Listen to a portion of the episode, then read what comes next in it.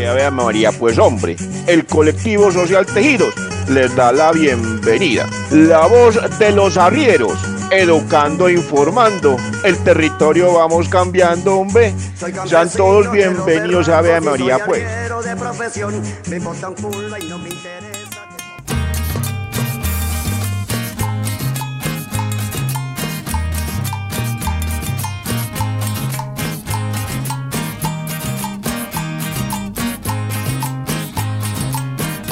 Soy Diana Patricia Mora y les doy la bienvenida a este su programa La Voz de los Arrieros, realizado por el colectivo social Tejidos del municipio de Líbano, Tolima.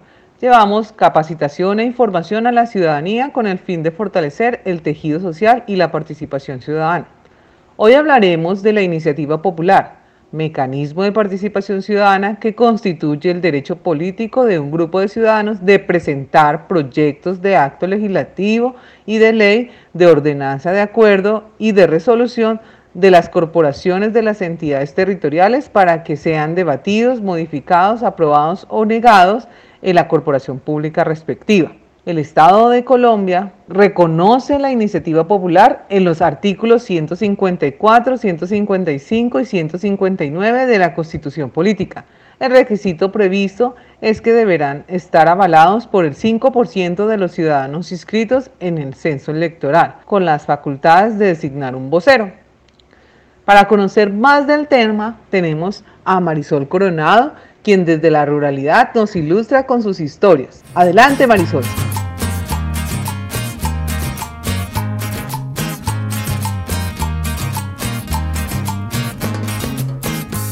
Somos comunidad, defendiendo territorio y somos comunidad, defendiendo territorio. Hola, cordial saludo para todos. Les cuento que el día de ayer, en compañía del arriero, me desplazaba por el Camino Real de Coloya, el mismo por donde alguna vez los fundadores subieron a lomo de mula y de buey todo tipo de mercancías y por donde las recuas bajaban el excelso café producido en las montañas para ser exportado.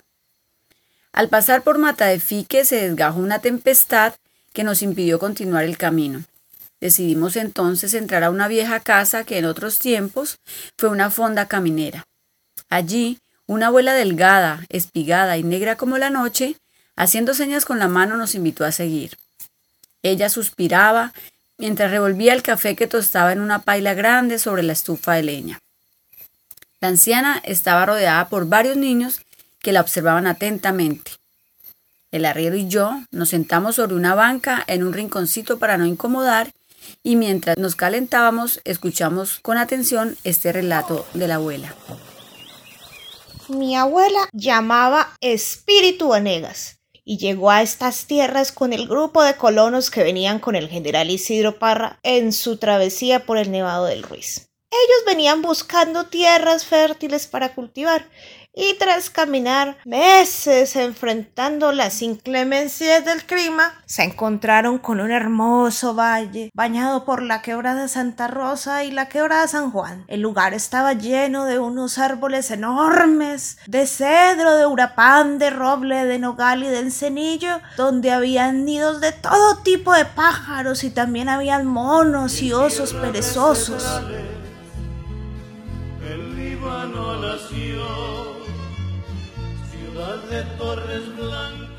los colonos se repartieron la tierra por igual y formaron parcelas plantando maíz, frijol, habas y café. Y el café se convirtió en el cultivo base de la economía y así se dio inicio a la aldea. Con el transcurrir del tiempo fueron llegando personas de diferentes lugares del país y cada nueva familia le aportaba algo a la aldea, hasta convertirla en que hoy conocemos como municipio de Líbano. De inigualable clima y aroma de café. Pero tanta belleza y prosperidad atrajo unos monstruos gigantescos, cegatones como cíclopes y tenían unos brazos largos con los que escarbaban debajo de la tierra, formando unos laberintos de túneles de donde sacaban unas piedras que trituraban con sus dientes percudidos y luego las convertían en polvo doradito. Ese polvo luego lo cambiaban por fajos de billetes. Y los manotazos que daban los monstruos entraban como puñales en lo profundo de la tierra donde el agua estaba durmiendo una siestecita. Al escuchar el estruendo, el agua se asustó tanto que se escapó formando unos hilos delgaditos y se escabulló por las grietas de las paredes del túnel hasta llegar al fondo mismo de la tierra, donde esperaba el magma ardiente que la sorbió sin dejar huella, dejando en la superficie plantas, animales y quebradas agonizando de sed. Las familias campesinas que habitaban allí, sector saqueado y perforado por los cíclopes, al notar que el agua se había ido dejando la tierra estéril, también abandonaron sus parcelas y empezaron un viaje sin regreso. Ay, abuela, qué miedo. Esos monstruos desangrando la tierra y secando el agua. Lo peor es que en los libros de historietas he leído que esos monstruos tienen en la boca un veneno llamado cianuro, que arrojan mientras sus percuidos dientes trituran la piedra para extraer el polvo dorado. Y ese cianuro finalmente va a parar al agua y la envenena.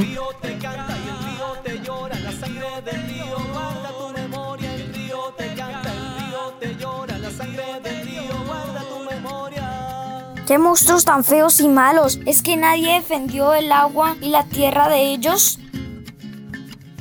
Óigame mi señora, y perdone que me entrometa.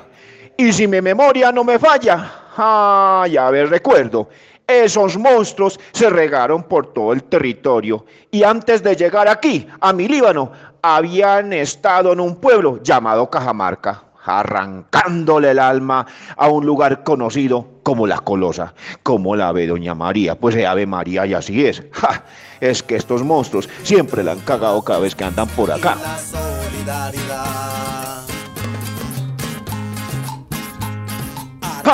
Pero los habitantes de ese pueblo que llegaron en sus venas la sangre altiva del cacique Calarcá.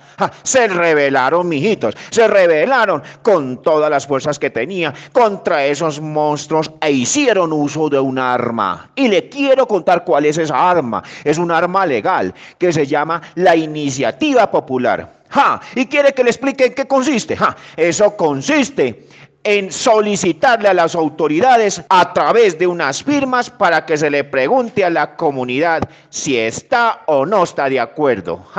Y esos monstruos con los saqueos y su polvo dorado, por supuesto, las personas votaron que no, Ave María, y los monstruos y su saqueo. No a los monstruos y su saqueo. Y que se vayan de aquí de mi tierrita.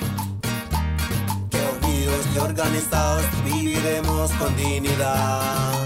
Eso es cierto, don Arriero. Cuando pasó lo de la consulta popular de Cajamarca, algunas personas del Líbano decidieron hacer lo mismo y buscaron ayuda en organizaciones sociales que se dedican a defender a los animalitos, el agua, la naturaleza, la vida. Y ellos también trajeron unos estudiantes universitarios y entre todos recogieron firmas e hicieron los trámites para solicitar una iniciativa popular y organizados viviremos con dignidad. Oiga, abuela, qué bueno al fin que unos valientes que con flechas, ballestas y resorteras enfrentaron a los monstruos y los sacaron chonteados. Comunidad, defendiendo territorio y somos comunidad. No, mi niño, la historia no termina así. Resulta que los monstruos segatones, como cíclopes, Tenían en sus brazos unos tentáculos largos y ponzoñosos, venenosos, que llegaban desde el alto de San Juan montaña que saqueaban hasta el pueblito donde funcionaban las oficinas de las autoridades y estaban picando con sus tentáculos a cada funcionario, dejándolos profundamente dormidos y cuando el grupo de los defensores del medio ambiente llegó a radicar la propuesta de la iniciativa popular, nadie los atendió. Entonces se dieron cuenta que era una trampa ideada. Los líderes intentaron huir del pueblo, pero al salir se encontraron con grandes montones de billetes tapando la salida de cada calle, dejando a los pobladores dormidos. Esos monstruos están acabando con la tierra, el agua y la vida, mientras los habitantes del municipio duermen anestesiados gracias a la toxina inyectada por los brazos ponzoñosos de los cíclopes saqueadores.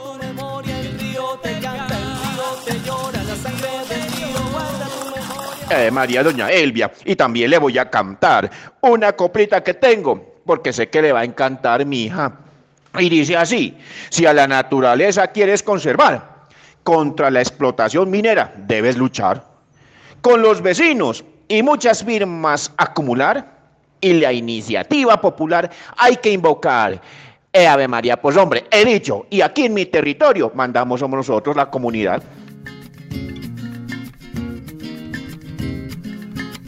La iniciativa popular, legislativa y normativa ante las corporaciones públicas es el derecho político de un grupo de ciudadanos de presentar proyecto de acto legislativo y de ley ante el Congreso de la República, de ordenanza ante las asambleas departamentales o de acuerdo ante los consejos municipales. Para el caso particular del Líbano, el Comité Promotor de la Iniciativa Popular hizo mesas de trabajo con las comunidades a lo largo y ancho del municipio, de donde surgió la siguiente pregunta. Abro comillas.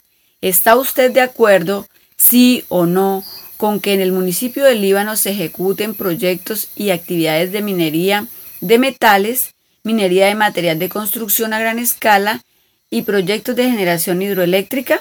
Cierro comillas. Hasta la fecha no hay ninguna respuesta.